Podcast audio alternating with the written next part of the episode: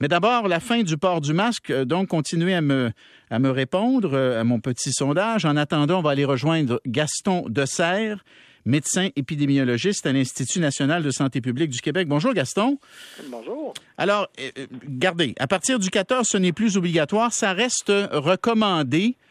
J'ai le goût de vous demander pourquoi ça reste recommandé? Hmm? Ben, je pense que le problème euh, qui peut être peut être vu de, la façon suivante. Euh, tout le monde n'a pas le même risque euh, d'avoir des complications de la COVID et il y a certaines personnes pour lesquelles d'attraper l'infection, donc ça a plus de conséquences.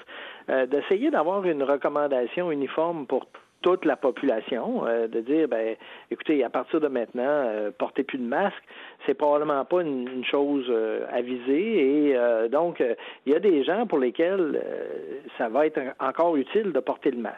les circonstances, ben, ça va être les circonstances où on, est entouré de d'autres personnes. on parle des transports en commun, de, de certaines situations où est-ce que ça peut être, je dirais, utile de se protéger pour les gens qui ont les plus grands risques risque de, euh, de complications. Ou, qui n'ont euh, pas eu la COVID, Gaston, ou qui n'ont pas eu la COVID. Les personnes qui n'ont pas eu la COVID, là, même si elles ne sont, sont pas à risque, ne sont pas immunosupprimées, mettons que tu n'as pas eu la COVID, puis tu n'as pas le goût de l'avoir, évidemment, ben, ben tu pourrais décider de le porter, de porter le masque pour ça, de continuer à le porter pour ça. C'est certain. Alors, je pense que euh, là, actuellement, le, directeur national de santé publique, lui, a, a décidé est-ce que le masque reste quelque chose d'obligatoire pour tout le monde? Euh, à partir du moment où on dit non, il n'est pas obligatoire pour tout le monde, euh, je, pense que là, l'idée, c'est de dire il y a quand même des situations où ça peut être utile de continuer à le porter. Et euh, donc, c'est cette porte-là qui est, ouverte actuellement. Bon, OK. Est-ce que c'est pour Gaston? là, là je, je, lis ça un peu partout. Là, il y a des experts qui disent la question de la septième vague, c'est pas de savoir s'il va en avoir une, c'est de savoir quand on va l'avoir. Puis il y en a beaucoup qui pensent que ça va être l'automne prochain. Ce qui m'amène à la question suivante. Est-ce qu'on retire le port obligatoire pour mieux le réimposer l'automne prochain parce qu'on va être en septième vague? Bien, euh, je pense que la question, est-ce qu'il y aura une remontée euh, de la COVID euh, dans les prochains mois, puis éventuellement à l'automne, ça, c'est probable. évidemment, le virus, lui, pendant chaque jour euh, continue à accumuler euh, des, des, changements, il évolue mm. et euh, c'est sûr que si le virus qui est actuellement parmi nous était le même rendu à l'automne, on, on, serait capable de mieux prédire qu'est-ce que va être notre automne puis notre hiver. Malheureusement, le virus, depuis le début de la pandémie, a tendance à, à changer rapidement de direction, à acquérir des, euh, des, des, changements qui peuvent euh, vraiment rendre les gens plus à risque de s'infecter. Mm. Euh, et bon, la grande question, ça va être jusqu'à quel point l'échappement immunitaire, donc la capacité du virus de, de, contourner nos défenses immunitaires acquises soit à cause du vaccin, soit à cause d'infections antérieures, va être un des grands déterminants de ce qui va se produire à l'automne. Est-ce que si la situation devenait catastrophique cet automne, euh, il y aurait euh, avantage à réintroduire le masque? Probablement, mais je pense qu'on ne s'attend pas du tout à ce que la situation devienne catastrophique, à moins qu'il y ait quelque chose de, totalement euh, inattendu qui arrive avec le virus, mais ça, ça c'est une possibilité, là. OK, mais je trouve ça intéressant. Gaston de Serre ne prend pas pour acquis qu'on va devoir réimposer le masque dans les, dans les, dans les lieux publics euh, lorsqu'on lorsqu'on fera face à la septième vague. Là. Ça, pour, pour, pour, pour toi, Gaston, si tu me permets de te tutoyer, ce n'est pas, ce n'est pas une évidence encore. Là. Non, je pense que tout va dépendre de l'ampleur de, de, ce qui va se produire, parce que je pense que le virus, là, il faut bien se mettre en tête qu'il va être parmi nous euh, pour les prochaines euh, années, décennies, et euh, il va probablement se comporter un peu comme nos autres virus respiratoires durant l'hiver. Et à quel niveau hmm. de, de, COVID on, assistera lors des prochains hivers, ça, ça va probablement varier, mais euh, je pense pas qu'à chaque fois que l'hiver va arriver, on va dire euh, remettez vos masques.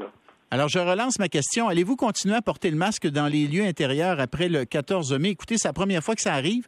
C'est exactement 50-50. Et puis, c'est un pas pire échantillonnage. On est rendu à plus de 600 répondants. J'étais, là, il y a une seconde de ça, parce que dès que je relance la question, les gens se, se mettent à voter. Mais j'étais à 50 qui disaient oui, 50 qui disaient non. L'autre chose aussi, Gaston, avant de se laisser, il va falloir que les gens qui acceptent de, enfin, qui euh, plutôt qui décident de continuer à porter le masque, soit pour se protéger, soit pour protéger les autres. Parce que mettons que tu as un cas COVID autour de toi, tu l'as pas, mais tu sais, tu vas à tes occupations, tu vas au travail et tout ça. Bon, t'es pas, tu t'es testé, tout est beau mais tu veux quand même protéger les gens que, que, tu côtoies, ben, tu peux décider de continuer à le porter, le masque.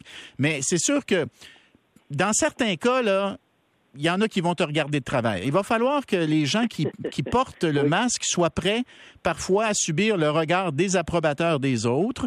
Et il va falloir aussi que les autres, particulièrement les gens, mettons, qui étaient contre les mesures sanitaires, il va falloir qu'ils tolèrent que des personnes autour d'eux, autour d'elles, continue de porter le masque. Il va falloir qu'il y ait une tolérance des uns et des autres, là. Hein?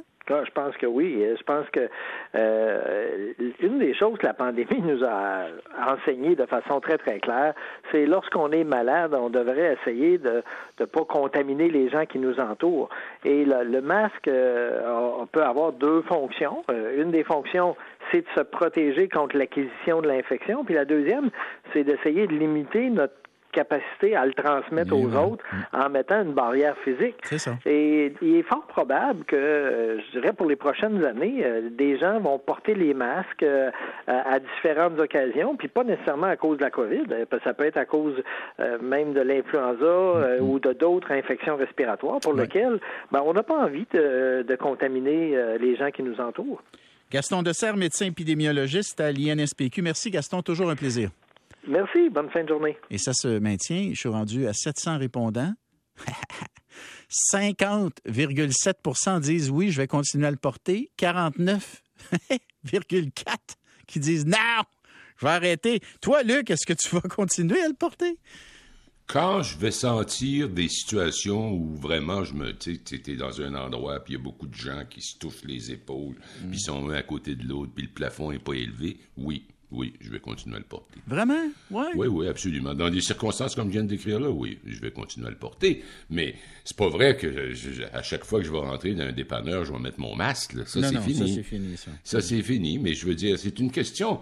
Écoute, ça fait quand même un certain temps qu'on le dit, faut qu'on apprivoise, faut qu'on apprenne à vivre avec le virus. Mais plus encore, faut qu'on se responsabilise. Si on fait rien de ça, si on fait, si on pose aucun geste, si on fait comme s'il n'y a jamais rien eu, ben mon Dieu Seigneur, on va l'attraper, on va vivre avec les conséquences. Je ne sais pas si ça va devenir. Tu sais, toi et moi, on est allés en Asie. Euh, en Asie, là, tu, débarques en Chine, là, puis euh, mettons Shanghai, tiens, quand j'y suis allé, là, c'était fascinant. Il y avait à un moment donné, le matin, les gens s'en allaient travailler là, par milliers en vélo. Puis il y avait plein de gens parmi ceux et celles qui étaient sur leur vélo qui portaient le masque.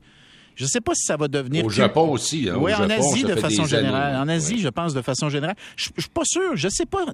Je sais pas. Il y en a qui pensent que le masque va, faire partie maintenant. Le port du masque va faire partie de notre culture. Je suis pas hmm. sûr de ça, moi. Je suis pas hmm. sûr de ça, moi. Je suis pas hmm. sûr qu'on va avoir le réflexe là. Toujours. Ouais, mais moi, ce que je viens de te dire, à savoir que je vais le porter dans certaines circonstances, je suis pas sûr que ça va être vrai dans cinq ans. On verra. Là. Ça va être vrai dans cinq semaines, c'est ça ma question? Ah non, cinq ans. Moi, cinq semaines, oui. Oui, oui, je vais faire attention. Oui, jusqu'à la fin de l'année, je vais certainement faire attention.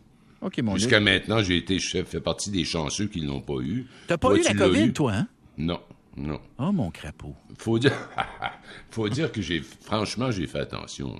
Mais toi aussi, tu faisais attention, puis tu l'as attrapé. C'est pour ça qu'à un moment donné, ça devient. Écoute, je connais plein de gens, là, tiens. Pierre Bruno de TVA l'a attrapé. Pierre, et tu sais, on le sait par son livre, il y a eu deux cancers, il est donc immunosupprimé. Euh, mais il faisait attention, c'était incroyable. Mm. Il l'a attrapé lui aussi.